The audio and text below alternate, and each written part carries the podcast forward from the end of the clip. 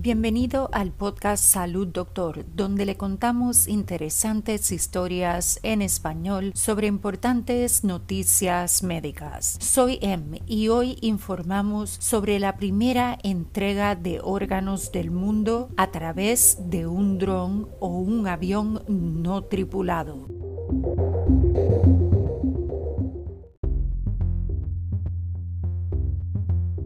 Parece que los drones no solo tomarán fotos y videos y entregarán paquetes en un futuro cercano. En un artículo publicado por The Engineer, la Universidad de Maryland junto con la Escuela de Medicina de la Universidad de Maryland desarrollaron y construyeron a medida un dron equipado para mantener y monitorear un órgano humano viable. El dron está preparado para cualquier contingencia. Está equipado con propulsores y motores de respaldo, baterías duales, un tablero de distribución de energía de respaldo y un sistema de paracaídas. Además de todo esto, Anthony Pucciarella, director de operaciones en el Centro de Pruebas de Sistemas Aéreos No Tripulados de la Universidad de Maryland, dice que construyeron varias redundancias. Dado lo que llevan, quieren hacer todo lo posible para protegerlo. El dron, conocido también como MAL por sus siglas en inglés, que significa Aparato de Control de Calidad de Órganos Humanos para Viajes de Larga Distancia, mide y mantiene todo. Por ejemplo, ubicación de GPS, altitud, presión barométrica, temperatura y vibración durante transporte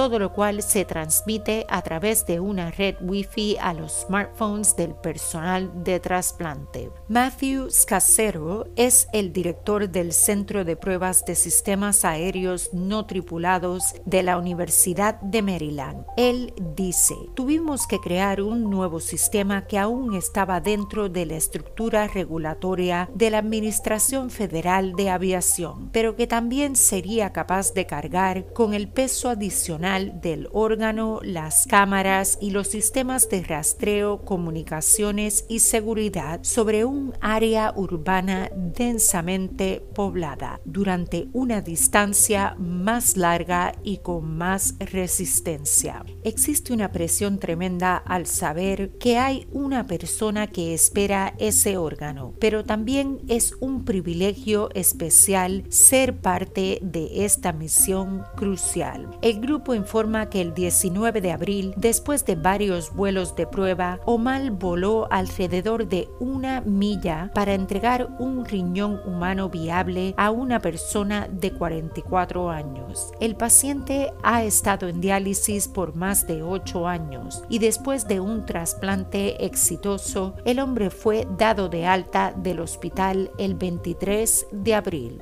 Joseph Scalia es el líder del proyecto y un cirujano en la Escuela de Medicina de la Universidad de Maryland. Él dice que este es un gran avance en la industria de los donantes de órganos. El doctor Scalia dice que todavía hay una gran diferencia entre el número total de órganos trasplantables y el número de personas que están esperando en la lista de trasplantes de órganos. Con el desarrollo de la viabilidad de los órganos donados aumentará en varios grados, lo que podría a su vez hacer que los trasplantes estén disponibles para un grupo más amplio de personas y aumentar los porcentajes de operaciones de trasplante exitosas.